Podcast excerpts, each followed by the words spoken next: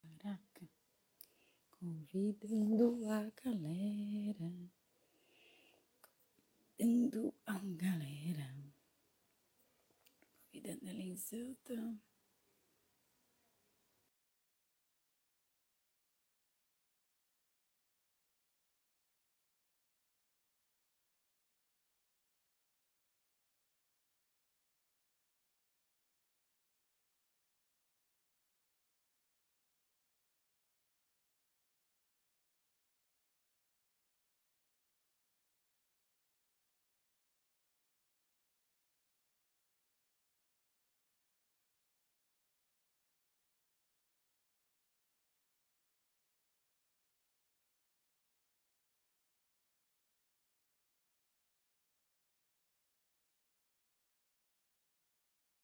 Bom dia, Luana. Tô aqui de novo. Eu até tirei a capinha. E agora?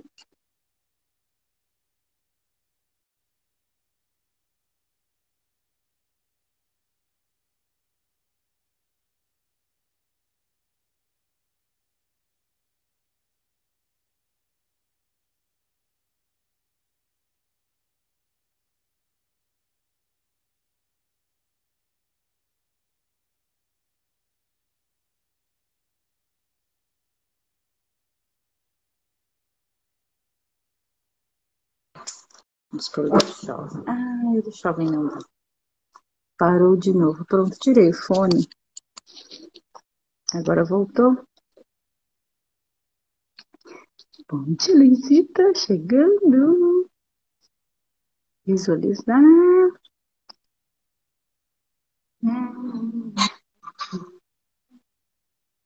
É, eu tirei. Posso até tirar. Good morning! Bom dia. Morning, morning, morning. Não é nem good morning mais, é É isso que eu morning. falar. Em inglês é só morning. né? É. Bom está dia, Chris. Bom dia, Mé. Bom dia, Lu. Mandando convitinho. Deixa eu mandar aqui também. Vamos lá. Acordando a galera. Acordando café com leitura. Acordar, pessoal. Vamos acordar. Vai começar o fight. Pim! Vai começar a diversão. Vai. Eu tava olhando aqui, a gente Hum, parou no você quem dá as cartas no relacionamento, foi isso? Eu acho, eu acho que é a, 97, a página 97. O desejo de reconhecimento escraviza. Não, já foi Isso a gente essa. Opa, essa foi marcante. Que seria ler de novo?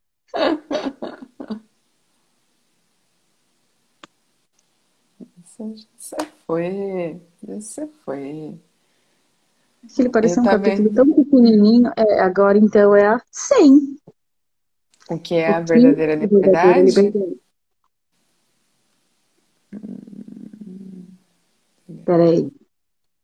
Então, o que vocês estão aqui, estão aqui. Não, acho que a gente já leu esse também. Já leu. Peraí, gente. Já, já leu. Já, já leu, já leu, já leu. Peraí. Vamos fazer aqui, estamos rebobinando a fita. Uhum. Eu acho que essa. aqui- Gente, já passou da senha. Já ontem a gente passou da 100. Eu acho que é esse, ó. Você dá as cartas nos relacionamentos interpessoais. Ou se bobear, esse já foi também. Não, é, acho que é a quarta noite. Não, não. Ainda não tinha Peraí, chegado na quarta noite. É esse aqui mesmo. Você dá as É cartas dá nos as cartas nos relacionamentos interpessoais. Eita, Lerê, começa com jovem.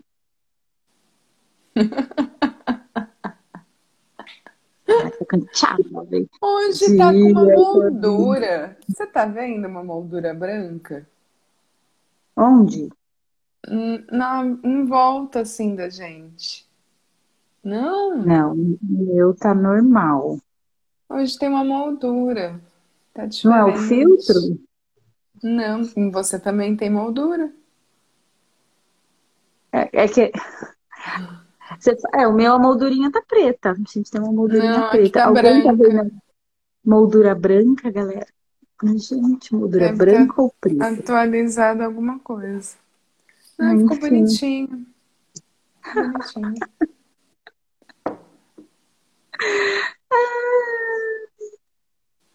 Mandando aqui Bonitinho. Bom dia, Su. Dia, dia, dia. Dia. Ela não entrou pra mim. A Suzana? É. Oxe, oxe, o que que está? Pra mim tá normal. É, assim, eu, pra mim o que aconteceu foi o básico, né? Meu fone entrar mudo e eu ter que tirar ele. Esse fone aqui, Hum, eu até tirei a capinha. Moldura preta. o meu tá branco. Depois eu vou tirar print, vocês vão ver.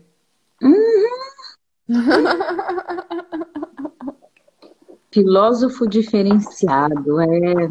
Nossa, será que até o Instagram está diferenciando o filósofo? Tá O filósofo tá iluminado de branco. Shopping está no ninho de de preto. Qual a definição de branco ser luz e preto ser, né? Só porque Exato, só porque é luz é claro. branco. Na verdade, preto não é cor, né, gente? Ele é ausência de luz, Ele por é isso que ele é preto. ausência. Ele é ausência. Camila, bom dia. Olha, eu não tô vendo ninguém entrar. E aí, você quer sair e entrar de novo? É melhor, Dia né? Tá estranho. Tá. Hum, é- hoje é sexta, lua cheia. Sinistro. Hum. Sinistro. Peraí, já volto. Ela vai lá e já volta, gente. Até já, pessoal! Nossa, me veio a vinheta do Pernalonga, gente, na cabeça. Olha isso. Ela não estava recebendo os comentários, por isso que ela saiu e, e voltou. Ai, gente, o que mais é possível com essas atualizações? Sextou, lua cheia. Como tá a lua aí para vocês? Aqui tá espetacular. Eu fico doida com a lua. Vamos lá, ela me chamou de volta, vamos ver se ela enxerga todo mundo. Tchurum. E agora? Luane. Oxê! Lua linda, né? Sextou, galera, sextou. Aqui eu tava caçando ela, já tava ficando meia preocupada porque eu não tava conseguindo enxergar ela, né? Minha primeira lua na casa nova. Nossa, parece até astrólogo falando primeira lua na casa nova. Bora lá, Helenzita, volte, volte para os seios de sua amada. Blitz. Oi, Que doido. você caiu, você entrou e caiu. É, e agora a moldura tá preta. E você tá vendo, ó, tá Agora Belane. a Tá entrou, é, que é a irmã da Suzana. Agora eu tô vendo. Mas a minha moldura ficou preta, que triste. Tava muito mais legal branca. É sobre isso. Não existe definição de cor. Não, só tô falando pela estética. Tô brincando. Não tô dando significância. Tava me divertindo com a moldura branca.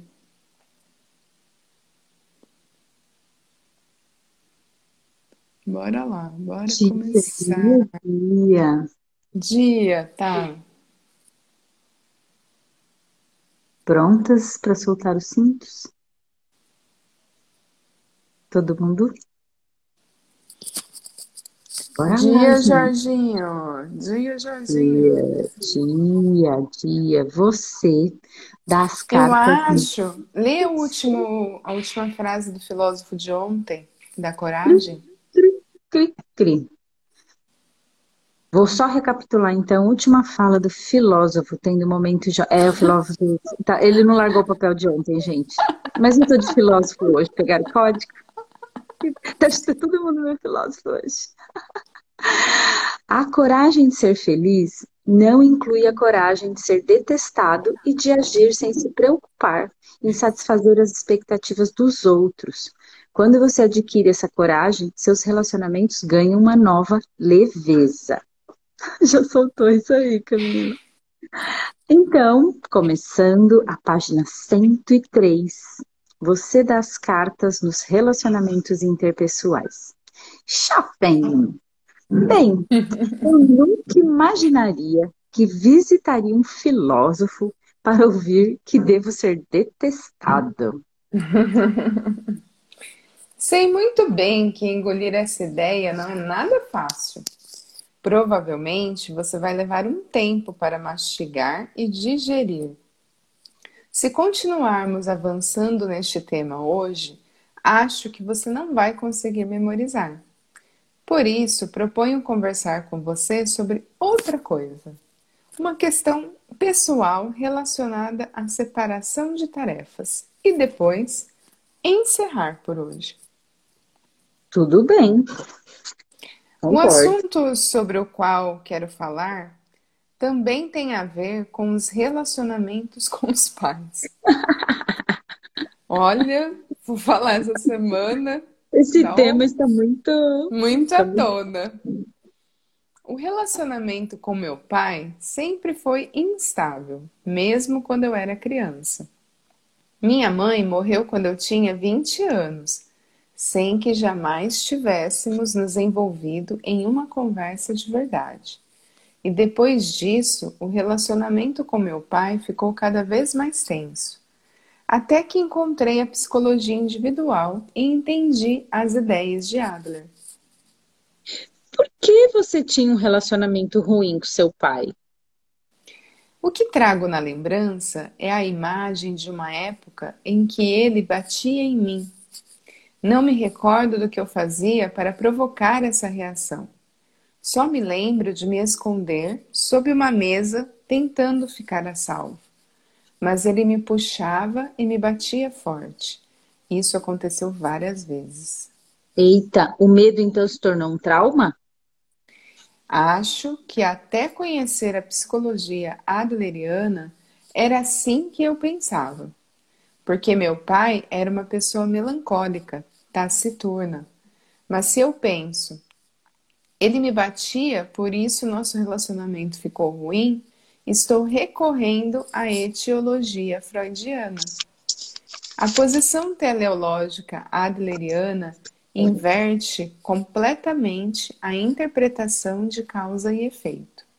Ou seja, eu trouxe à tona a lembrança de ter sido espancado porque não quero que o relacionamento com meu pai melhore.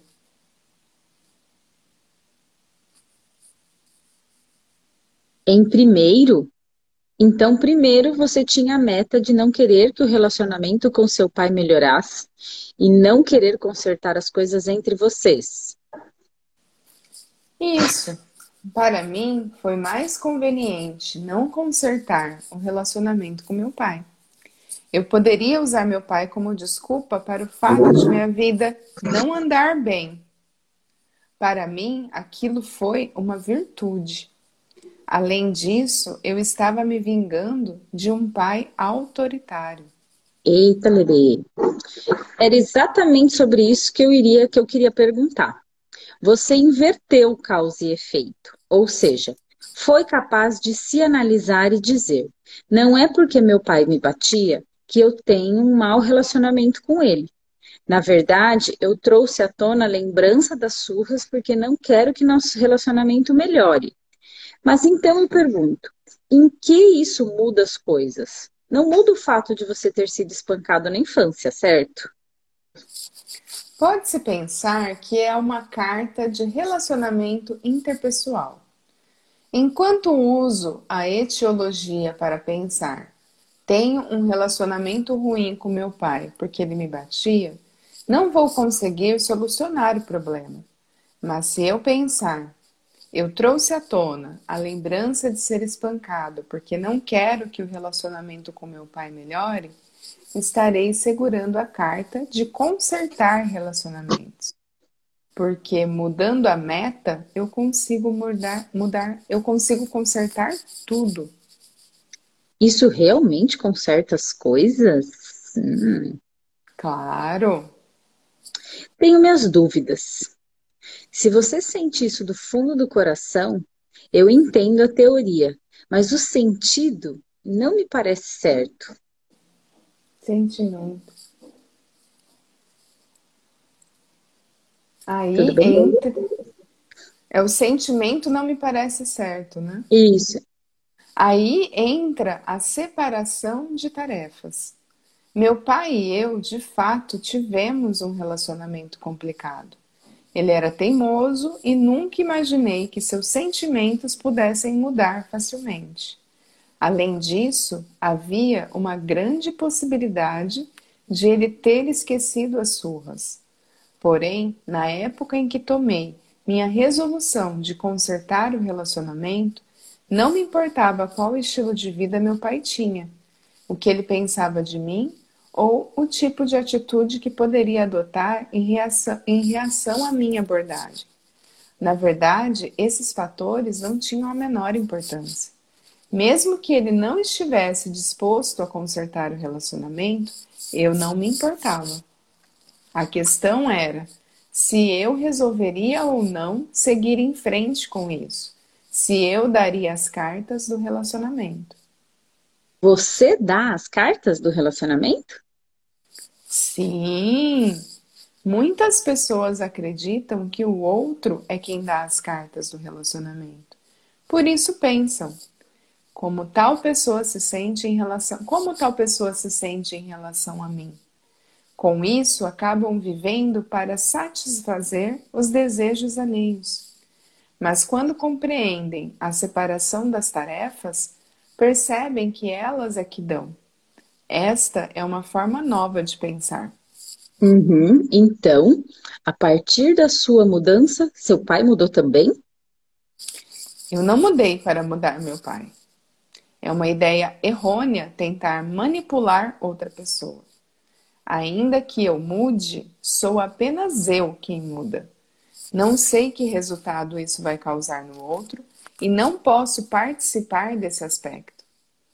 Claro que há ocasiões em que, junto com a minha mudança e não devido à minha mudança, a outra pessoa também muda. Em muitos casos, a pessoa não terá opção se não mudar. Mas essa não é a meta, e é bem possível que a outra pessoa não mude. De qualquer modo, mudar sua conduta para manipular outra pessoa é claramente uma forma errada de pensar. Não se deve manipular outras pessoas e a manipulação não pode ocorrer. Quando falamos de relacionamentos, Parece que sempre vem à mente o relacionamento entre duas pessoas ou o nosso relacionamento com um grupo. Mas a verdade é que seu primeiro relacionamento é com você mesmo. Quando se está preso ao desejo de reconhecimento, as cartas do relacionamento estão sempre nas mãos dos outros. Você oferece as cartas da vida a outra pessoa ou prefere segurá-las? Em casa, reflita mais um pouco sobre as ideias de separação de tarefas e de liberdade. Estarei aguardando você aqui. Tudo bem, vou pensar sobre elas. Ótimo, então. Tem mais uma coisa que eu gostaria de perguntar. O quê? No fim das contas, você conseguiu corrigir com o seu relacionamento com seu pai? Sim, claro. Acho que sim. Meu pai adoeceu e nos últimos anos de sua vida, eu e minha família tivemos que cuidar dele. Um dia, quando eu estava cuidando dele como de costume, meu pai disse: Obrigado. Eu não sabia que essa palavra fazia parte do vocabulário dele. Fiquei espantado e me senti grato por todos os dias que haviam decorrido. Durante os longos anos que passei cuidando dele, eu tinha tentado de tudo, Quer dizer, tinha me esforçado ao máximo para mostrar a oportunidade ao meu pai. E no fim, ele aceitou. Bem, muito obrigado. Voltarei no mesmo horário.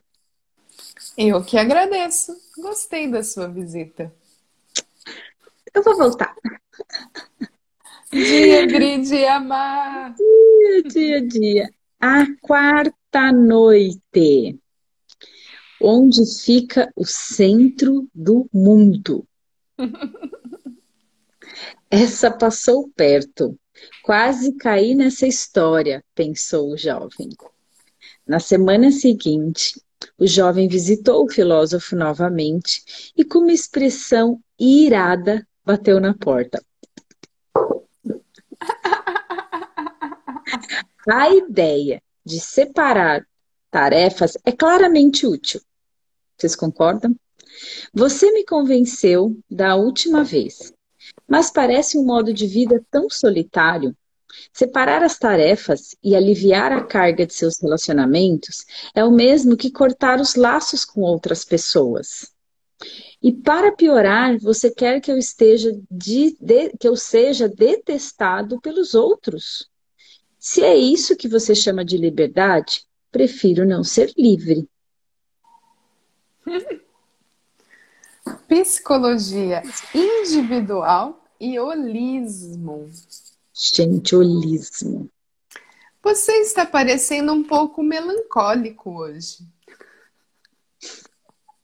Desde nosso último encontro, venho pensando com toda a calma e cuidado sobre a separação de tarefas e a liberdade. Esperei minhas emoções se assentarem para depois raciocinar. Mas a separação de tarefas não me parece realista. Tudo bem. Por favor, prossiga. Separar tarefas é basicamente uma ideia que se resume em definir um limite e dizer: eu sou você e você é você. Claro que com isso provavelmente existem menos problemas que foi. Eu sou eu e você é você. Eu sou eu e você é você. Não tá querendo separar as tarefas esse jovem. Já vamos lá. Separar as tarefas é basicamente uma ideia que, res... que se resume em definir um limite e dizer: eu sou eu e você é você. Claro que com isso provavelmente existem menos problemas de relacionamento. Mas você diria que é correto viver assim? Para mim, parece um individualismo extremamente autocentrado e equivocado. Quando vim aqui pela primeira vez, você me contou que a psicologia adleriana é também chamada de psicologia individual. Esse termo vem me incomodando faz algum tempo, mas afinal descobri por quê. O que você está chamando de psicologia adleriana ou psicologia individual é essencialmente o estudo de um individualismo que leva a pessoa ao isolamento. Vamos lá, jovens. O termo psicologia individual, criado por Adler, de fato tem certos aspectos que podem levar a uma compreensão errada. Explico. Em primeiro lugar, etimologicamente falando, a palavra individual tem o sentido de indivisível. Indivisível? Sim! Em outras palavras, é a menor unidade possível portanto, não pode ser decomposta. Ora, o que exatamente não pode ser dividido? Adler era contrário a qualquer tipo de sistema de valor dualista que tratasse a mente separada do corpo, a razão separada da emoção, ou a mente consciente separada da inconsciente. Então, qual o objetivo disso? Por exemplo, você se lembra da história da estudante que me procurou porque tinha medo de corar? Porque ela uhum. desenvolveu medo de corar? Na psicologia adleriana, os sintomas físicos não são considerados de forma separada da mente, psique, psique. Mente e corpo são vistos como uma coisa só, indivisível. Quando a tensão se instala na mente, pode fazer braços e pernas tremerem ou o rosto enrubescer. Já o medo pode fazer o rosto empalidecer e assim por diante. Bem, com certeza, partes de mente e corpo estão ligadas. O mesmo vale para razão e emoção, e para a mente consciente e a inconsciente. Uma pessoa normalmente controlada não espera surtar e começar a gritar com alguém. Não somos acometidos por emoções que existem independentemente de nós. Cada um de nós é um todo unificado. Não, não é verdade. É exatamente por termos a capacidade de ver mente e corpo, razão e emoção, mente consciente e inconsciente como coisas distintas que obtemos uma compreensão correta das pessoas. Isso não é um fato? Claro que mente e corpo são coisas separadas, que razão e emoção são diferentes, e que tanto a mente consciente como a inconsciente existem. Hum. Mas quando alguém tem um acesso e berra com outra pessoa, é o eu como um todo que está optando por berrar. Ninguém pensaria que emoções que existem independentemente, ou seja, sem relação com as outras intenções, podem produzir a voz que berra. Quando separamos o eu da emoção e dizemos, foi a emoção que me fez fazer isto, ou a emoção tomou conta de mim e não pude evitar, esse pensamento rapidamente se torna uma mentira da vida. Entendi. Você está se referindo à ocasião em que berrei com o garçom, não está? Sim, jovem, sim. Dia, Luara. A visão do ser humano como um, como um eu como um todo, um ser indivisível que não pode ser decomposto, é chamada de holismo. Hum, certo. Mas eu não estava pedindo uma teoria acadêmica para a definição do indivíduo. Veja bem, se você levar a psicologia adleriana à sua conclusão lógica, ela consiste basicamente em dizer: eu sou eu e você é você. Levando as pessoas ao isolamento.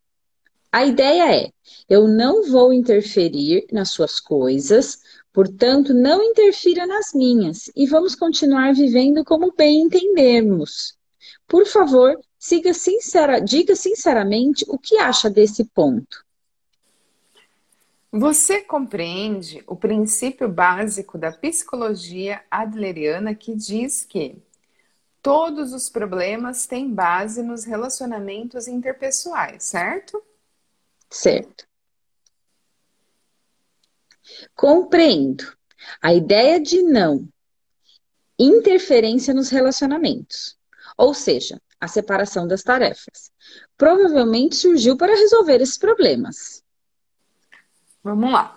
No nosso último encontro, acho que falei que para formar bons relacionamentos é preciso manter certo grau de distanciamento.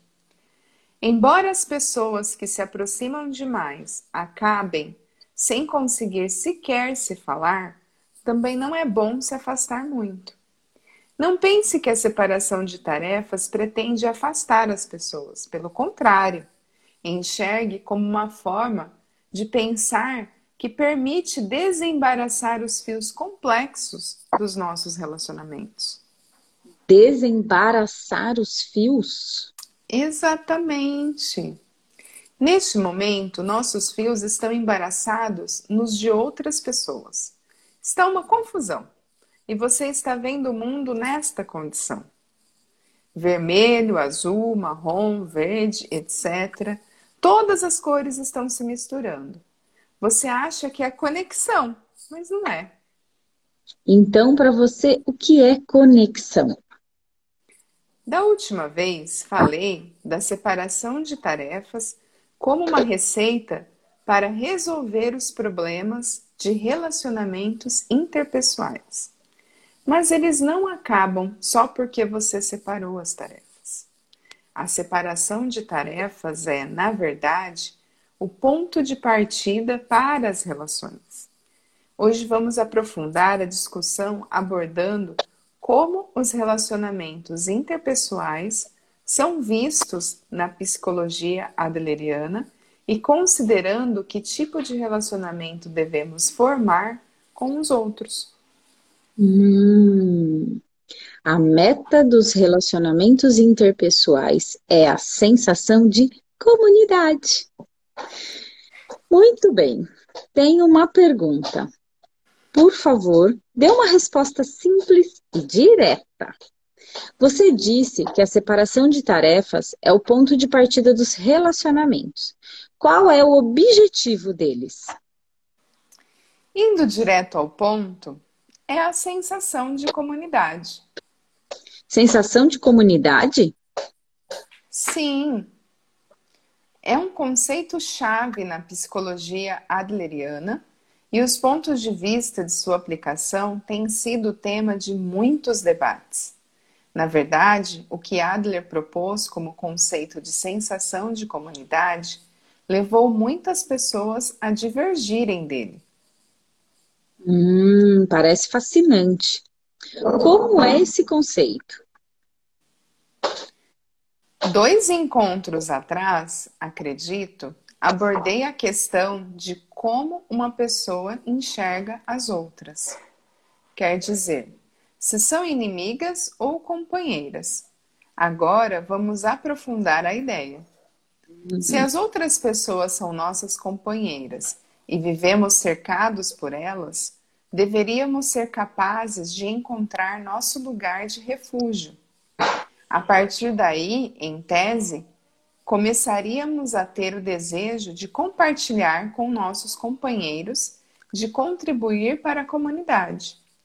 A sensação de ter os outros como companheiros, a consciência de termos nosso refúgio, é chamada de sensação de comunidade. Hum, mas qual parte disso está aberta a debate? Parece um ponto quase irrefutável. A questão é a comunidade. Em que ela consiste? Quando você ouve a palavra comunidade, quais imagens lhe vêm à mente? Hum, existem referenciais como nosso lar, escola, escritório ou a sociedade local. Quando Adler se refere à comunidade, vai além do lar, da escola, do ambiente de trabalho e da sociedade local. O conceito é mais abrangente e inclui não apenas nações e toda a humanidade, mas todo o eixo do tempo, do passado ao futuro. E inclui também plantas, animais e até objetos inanimados. Oi, hein? Em outras palavras, ele defende que comunidade não é meramente um desses referenciais que a palavra pode trazer à mente, mas se estende a literalmente tudo, o Ui. universo inteiro, do passado ao futuro. Ai, caramba, agora você me deixou confuso. O universo, passado, futuro. Do que você está falando? Dia, Dia Paty. Tá todo mundo aqui prestando atenção. A maioria das pessoas que ouvem o que eu acabei de dizer tem as mesmas dúvidas. Não é algo fácil de compreender. O próprio Adler reconheceu que a comunidade que estava defendendo era um ideal inalcançável. Que desconcertante, hein? Que tal inverter? Você compreende e aceita essa sensação de comunidade, ou seja, lá o que for isso, que inclui o universo inteiro? Eu tento, porque acho que não dá para entender bem a psicologia adleriana sem compreender este ponto. Tudo bem, então. Como venho dizendo o tempo todo, A psicologia adleriana sustenta que todos os problemas têm base nos relacionamentos interpessoais. Eles são a fonte da infelicidade. E podemos dizer o inverso: os relacionamentos são a fonte de felicidade. Isso eu concordo. Ah. Além do mais, a sensação de comunidade é o que mais importa para alcançar a felicidade nos relacionamentos interpessoais. Continua. A sensação de comunidade também é chamada de interesse social, ou seja, interesse pela sociedade. Agora eu tenho uma pergunta. Sabe qual a menor unidade da sociedade do ponto de vista da sociologia? A menor unidade da sociedade? Hum, eu diria que é a família. Não. É você e eu. Quando duas pessoas estão juntas, a sociedade emerge na presença delas e a comunidade emerge ali também. Para compreender a sensação de comunidade a que Adler se refere, é aconselhável usar você e eu como ponto de partida. E o que você faz tendo isso como ponto de partida? Você faz a mudança do apego ao eu, auto-interesse, para preocupação com outros, interesse social. Apego ao eu, preocupação com os outros. Do que você está falando? Dia, Helena, bem-vinda. Porque só me interesso por mim mesmo. Bem, Vejamos essa questão de maneira mais concreta.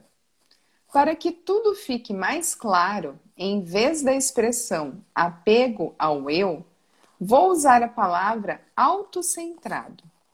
Na sua opinião, que tipo de pessoa é um indivíduo autocentrado?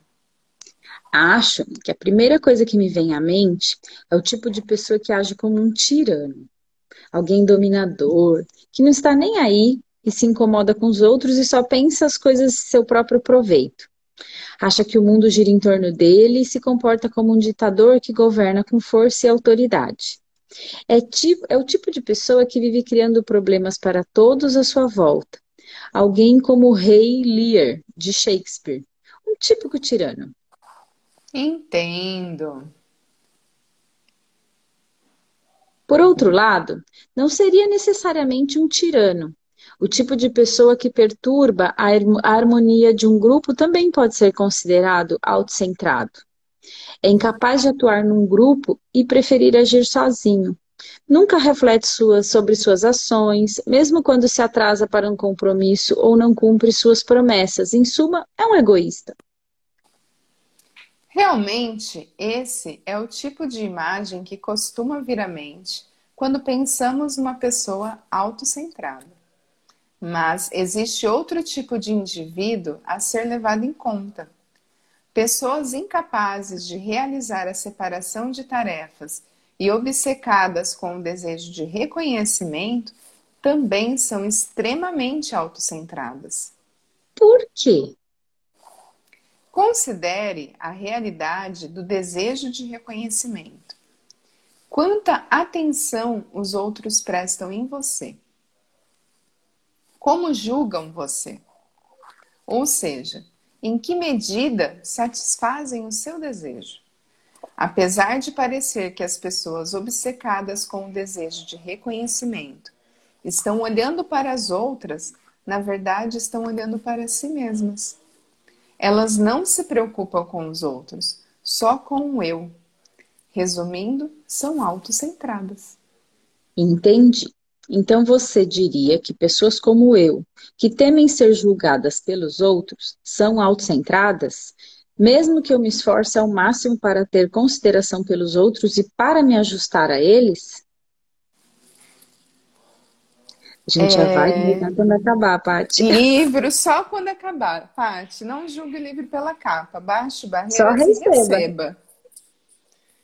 Sim, você está preocupado somente com o eu. Por isso é autocentrado. Quer ser bem visto pelos outros, por isso se preocupa com a forma como olham para você. Mas, na verdade, isso não é preocupação com os outros. Não passa de apego ao eu. Mas. Eu abordei este tema da última vez. O fato de pessoas não gostarem de você prova que você está vivendo em liberdade. Você pode achar que algo nisso parece autocentrado, mas parece que entendeu uma coisa a partir da discussão de hoje. Viver preocupado com a visão que os outros têm de você é um estilo de vida autocentrado, que tem como única preocupação o eu. Hum, está sim. É uma afirmação surpreendente. Não apenas você, mas todas as pessoas ligadas ao eu são autocentradas. Daí a necessidade de fazer a mudança do apego ao eu para preocupação com os outros. Hum, sim, é verdade. Estou sempre olhando só para o meu umbigo. Reconheço isso. Vivo preocupado com a forma como as outras pessoas me veem mas não com a maneira como eu as vejo. Você diz que sou autocentrado e não há nada que eu possa dizer para refutar isso. Mas pense da seguinte forma: se minha vida fosse um longa-metragem, o, o protagonista certamente seria esse eu, certo? Então, apontar a cama para o protagonista é algo tão repreensível assim? Você não é o centro do mundo. Vamos ver as coisas por ordem. Em primeiro lugar, cada um de nós é membro de uma comunidade e pertencemos a ela. Sentir que temos nosso local de refúgio dentro da comunidade, sentir que é bom estar aqui e ter a sensação de pertencimento estes são desejos humanos básicos. Estudos, trabalho ou amizades, amor ou casamento, tudo isso está ligado à nossa busca de lugares e relacionamentos nos quais podemos sentir que é bom estar aqui. Concorda? Ah, sim, concordo. É exatamente isso. Quem aqui não concorda? e o protagonista da nossa vida é o eu. Não há nada de errado com a linha de pensamento até este ponto. Mas o eu não está no centro do mundo. Embora seja o protagonista da vida, não passa de um membro da comunidade e de uma parte do todo. Uma parte do todo? Pessoas que se preocupam apenas consigo mesmas pensam que são o centro do mundo.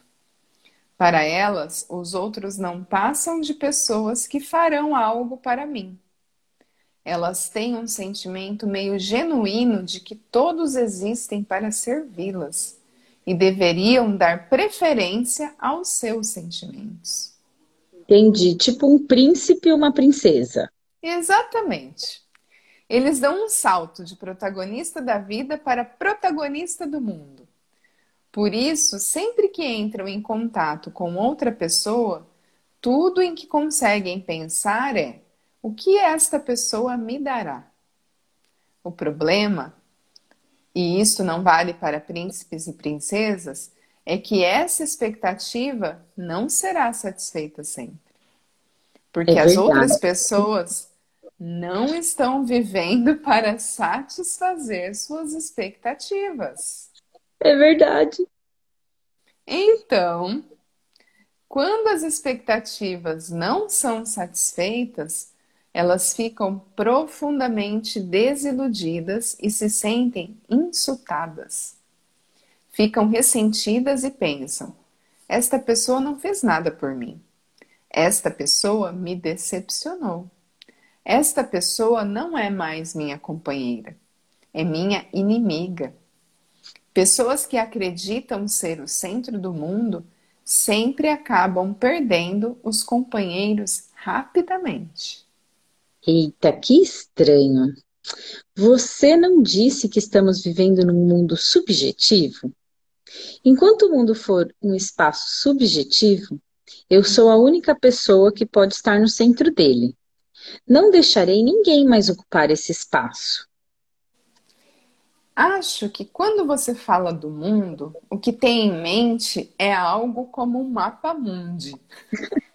um mapa mundi? Como assim? Por exemplo, no mapa mundi adotado na França, as Américas estão localizadas no lado esquerdo e a Ásia no lado direito.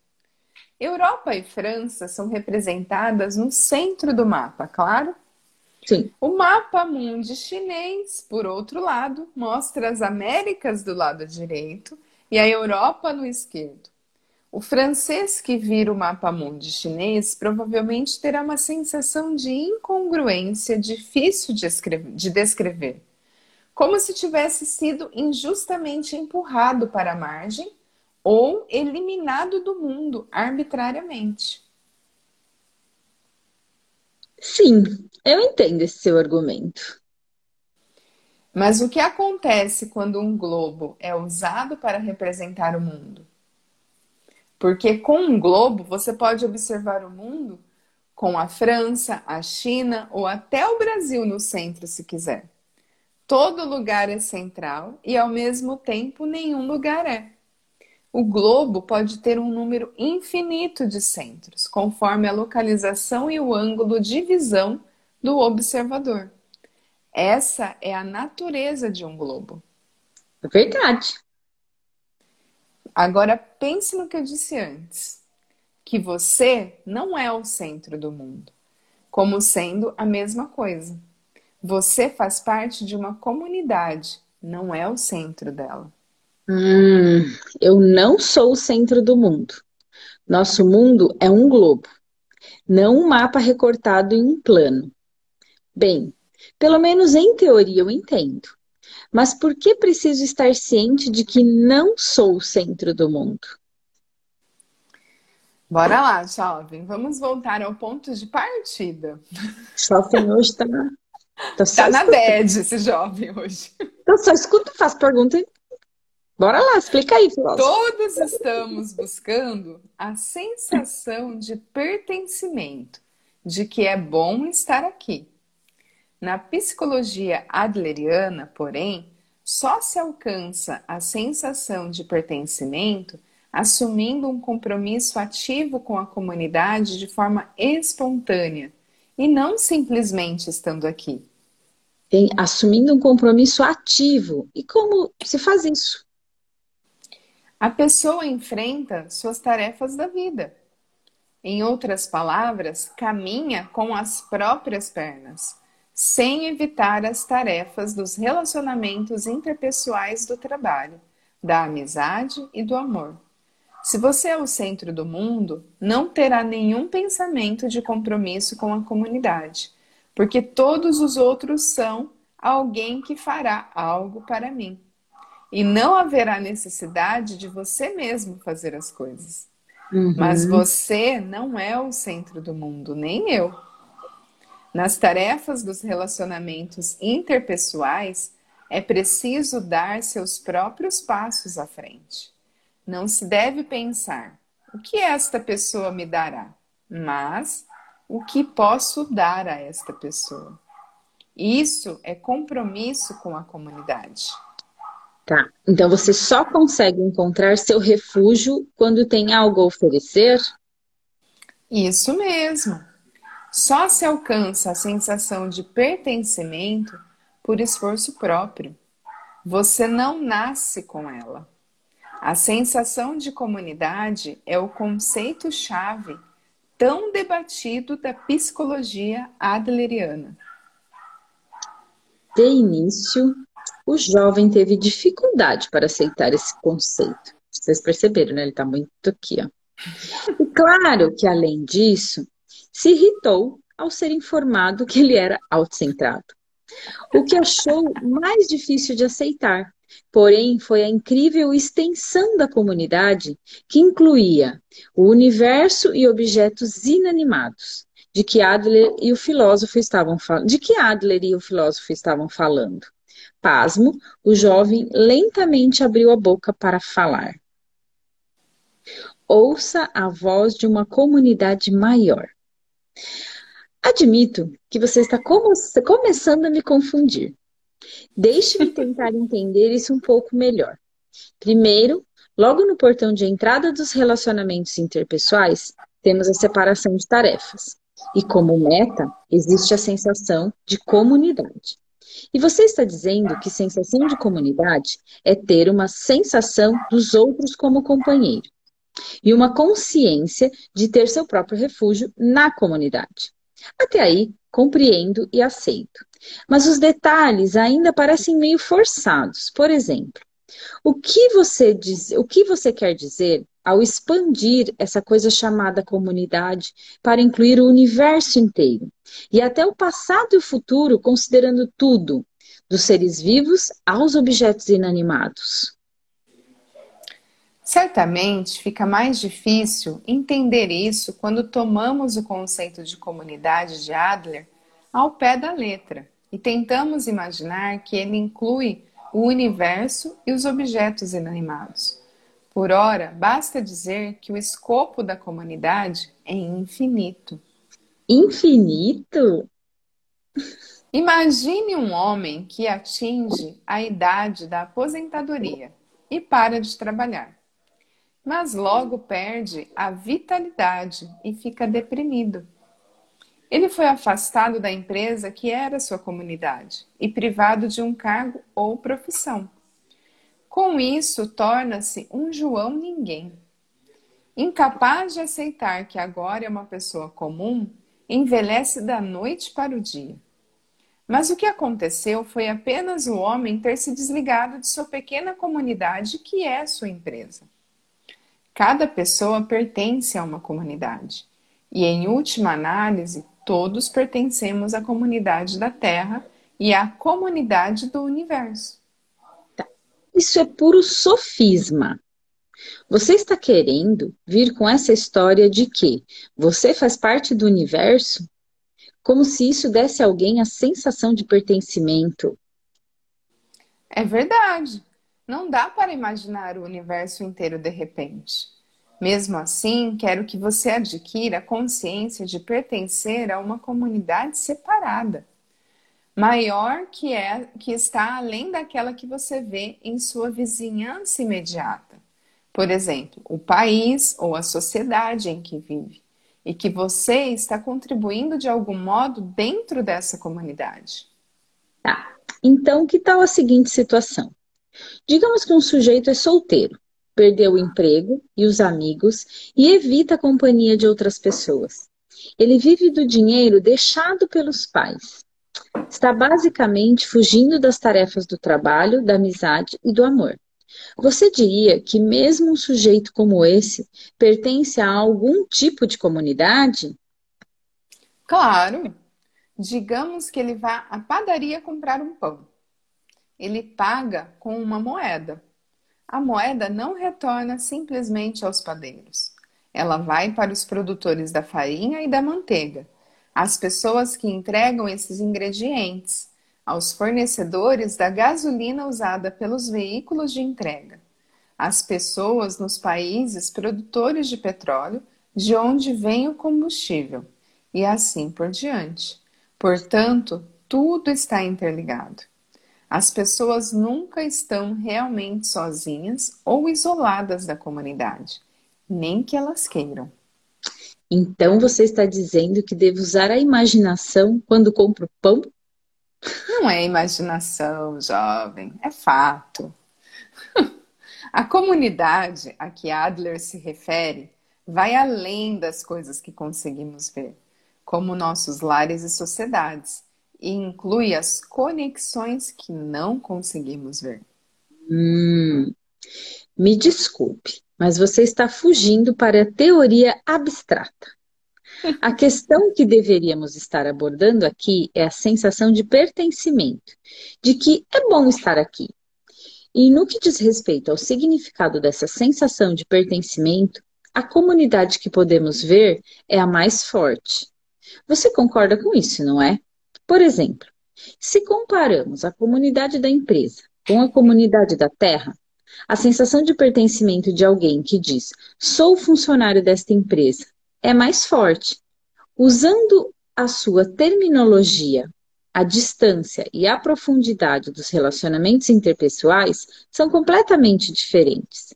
É natural que, quando buscamos a sensação de pertencimento, sejamos atraídos pela comunidade menor?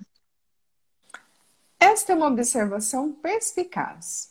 Então, vamos começar a refletir sobre por que devemos estar conscientes de várias comunidades maiores. Como já afirmei, todos pertencemos a várias comunidades. Pertencemos ao nosso lar, à nossa escola, ao nosso local de trabalho, à sociedade local e ao país onde vivemos. Até aqui você concorda, certo? Sim, sim, concordo. Bem, vamos supor que você, como estudante, considere a comunidade escolar como absoluta. Em outras palavras, a escola é tudo para você. Seu eu existe por causa da escola e nenhum outro eu é possível sem ela. Mas, naturalmente, na comunidade haverá ocasiões em que você vai encontrar adversidades. Pode ser bullying ou dificuldade para fazer amigos, se manter em dia com os trabalhos escolares ou se adaptar ao sistema da escola. Ou seja, é possível que, em relação à comunidade que é sua escola, você não tenha a sensação de pertencimento de que é bom estar aqui. Claro, é bem possível. Quando isso acontece, se você considera que a escola é tudo para você, fica sem nenhuma sensação de pertencimento. A partir daí, escapa para dentro de uma comunidade menor, como o seu lar. Você vai se trancar e talvez até recorra à violência contra familiares. Ao fazer isso, estará tentando obter uma forma de sensação de pertencimento. O que eu quero, porém, é que você reflita aqui sobre a consciência de uma comunidade separada e, além disso, de uma comunidade maior. O que você quer dizer com isso? Quero dizer que existe um mundo maior que vai muito além dos limites da escola. E cada um de nós é um membro desse mundo. Se não existe um local de refúgio onde você estuda, você deve procurar um refúgio diferente fora dos muros da escola. Beijo, Dani, até amanhã. Você pode mudar de escola e também não há problema em se distanciar de lá. Se você é capaz de romper relações com uma comunidade com um simples aviso, é porque sua conexão com ela não era muito forte. Quando você descobre como o mundo é grande, vê que tudo de ruim que viveu na escola não passa de tempestade em copo d'água. No momento em que você sai do copo d'água, a tempestade furiosa desaparece. E o que resta é uma brisa suave. Beijo, Dri! Entendi. Então você está dizendo que enquanto permanecer no copo d'água, não terá nenhuma chance fora dele? Se trancar no quarto equivale a permanecer no copo d'água. É como se você estivesse se entrincheirando em um pequeno abrigo por um tempo que você pode até esperar, por um tempo, você pode até esperar a chuva passar, mas a tempestade vai continuar com força total. Bem, talvez em teoria, mas é difícil cortar o laço. Tomar a decisão de se afastar da escola não é tarefa fácil. Tem toda a razão. Não é nada fácil. Por isso, quero que você memorize um princípio de conduta. Hum. Quando surgem dificuldades nos relacionamentos ou quando não conseguimos mais enxergar uma saída, devemos levar em conta, em primeiro lugar, o princípio que diz: ouça a voz da comunidade maior. A voz da comunidade maior? Como assim? Se for uma escola, não julgue as coisas com o senso comum da comunidade que é a escola. Em vez disso, siga o senso comum de uma comunidade maior. Ora, digamos que você está na escola e seu professor tem se comportado de forma autoritária. A questão é que o poder da autoridade que seu professor exerce não passa de um aspecto do senso comum que funciona somente dentro da pequena comunidade que é a escola. Do ponto de vista da comunidade que é a sociedade humana, tanto você quanto o seu professor são seres humanos iguais. Se você está recebendo exigências absurdas dele, é legítimo contestá-las diretamente. Hum, mas é bem difícil contestá-las quando o professor está bem na minha frente. Nem um pouco. Embora este possa ser considerado um relacionamento você e eu, se ele pode sucumbir só porque você faz uma objeção, não é o tipo de relacionamento que você deva sequer iniciar. Nesse caso, romper é legítimo. Se você tem medo de que seus relacionamentos desmoronem, é porque está vivendo sem liberdade. Está vivendo para outras pessoas. Então, você está recomendando escolher a liberdade ao mesmo tempo que tem uma sensação de comunidade. Sim, claro. Não se apegue à pequena comunidade diante do seu nariz. Sempre haverá mais você e eu, mais todo mundo, comunidades maiores. Ui, que bonitinho! Sempre! Tati, nós já estamos assim, olha, passamos da metade do livro. Passamos da metade. Logo, Vamos... essa semana a gente deve terminar e a gente revela o livro para você Semana que vem a gente revela, né, esse livro aqui. Está sendo bem, bem interessante. Muito. Com relação a, acho que assim, para o fim de semana vai ficar aí muita contribuição de reflexão, né? É isso aí, Lu. Paty, recebe, amor, é isso. É, muita, muita coisa, achei que foi interessante hoje que ele trouxe muito essa visão do universo, do né? Todo, tudo, é. tudo. Até o que é inanimado. E qual, a, e qual a contribuição que a gente escolhe ser, né? Pro todo. Isso. E o quanto a gente está aqui, né? No copo d'água. Na né? nossa caixinha, né? Lá no turbilhão do copo d'água. Então aqui eu acho que o filósofo hoje fez esse convite para a gente ser o transbordo que a gente fala, né? Sim. né? Você tá... E não tem copo cheio, copo vazio, mas transborda, transborda. E aí acho que a gente transbordando sai do mapa mundi plano, né? E a gente percebe que tem um mapa mundi global. E aí para segunda, o tema já vem quente. não repreenda e nem elogie. É o spoiler. Spoiler. Segundo. Segundo com treino, pelo visto. Página aqui. 121. Quem Página quiser anotar um, aí pra gente não esquecer. Um, dois, um. Segundona. Ai, e galera, é, fiquem de olho porque vem, vem, recados aí, né? Amanhã. Quer dizer, não, hoje. Hoje, hoje, sextou, hoje tem live sextou, 18 horas, galera. 18 horas. As meninas da mentoria. Elas vão vir contar um pouquinho, né? de como foi essa experiência aí para vocês. Tá certo, galerinha. Tem mais, né, Su? Hoje Muito ficou todo bom, mundo gente. Tendo um universo ao redor, é isso, Paty. É, é isso, mesmo. Somos, né? Não é só o eu, né? É o, é o todo. É o todo, sempre. Beijos! Nos vemos às 18. Beijinhos! Saindo em. Beijo, Lu! Beijo, Saindo em Lu! três, dois. Uh! Beijos, bom fim de. Beijo, beijo.